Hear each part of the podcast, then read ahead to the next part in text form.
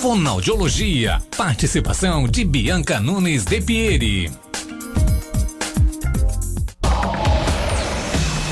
4 horas 27 minutos, já estamos na linha com a Bianca. Boa tarde, Bianca. Está nos escutando? Boa tarde, estou escutando sim.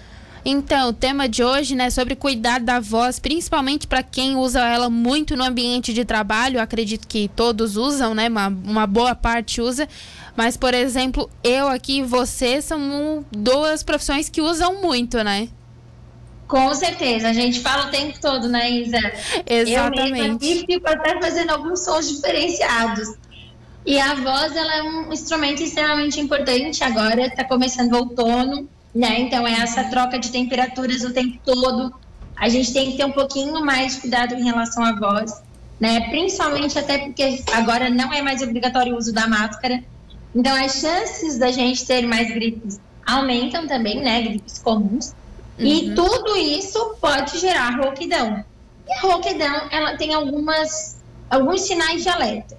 Quando ela vem é, junto com coriza, com ardência nos olhos, com a boca seca, dificuldade para engolir, é sinal de que essa rouquidão está fazendo parte de uma infecção aguda, ou seja, ela vai passar. Né? Então a gente vai tomar os medicamentos necessários e essa rouquidão tende a passar. Qual é a nossa preocupação? Se ela permanece depois, né?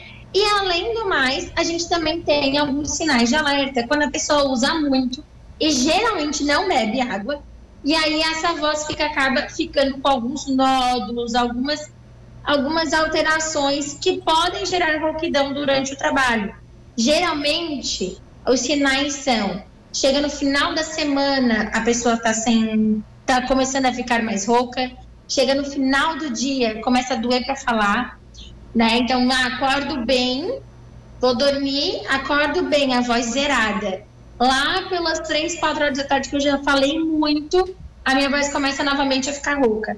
Né? Então, isso são sinais de alerta. Por quê? Aí a gente tem que buscar um otorrinolaringologista para fazer o exame e também um fonoaudiólogo para interferir diretamente nessa alteração.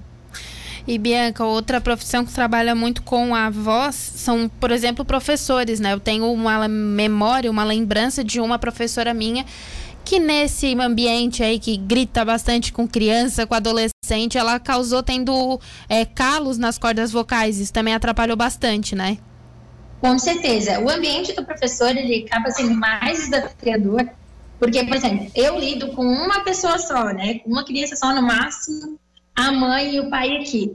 O professor, ele lida com 15, 20 crianças, né? Então, para ter o controle, automaticamente você precisa alterar o tom de voz né? Então, tá, é, chamar mais grosso, assim, então, turma, né? Não necessariamente só o grito. Algumas vezes, alguns professores acabam gritando também. E tudo isso é considerado abuso vocal.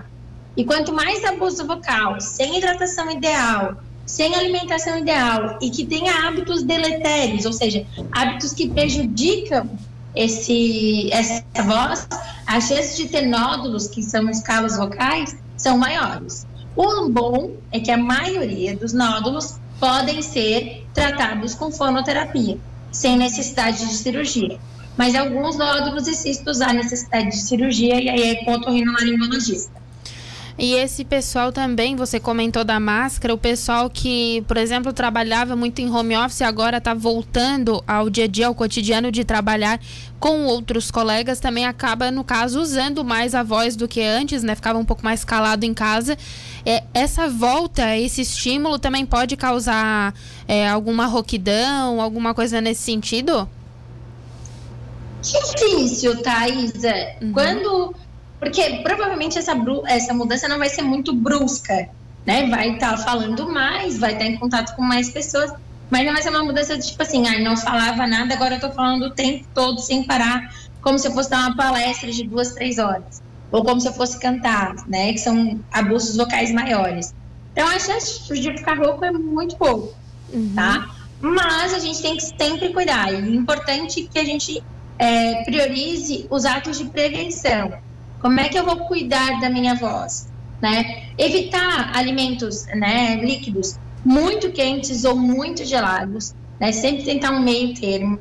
É, tomar bastante água, né? Bastante água o tempo todo. Se eu falo aqui durante o atendimento, eu tomo diversas vezes água.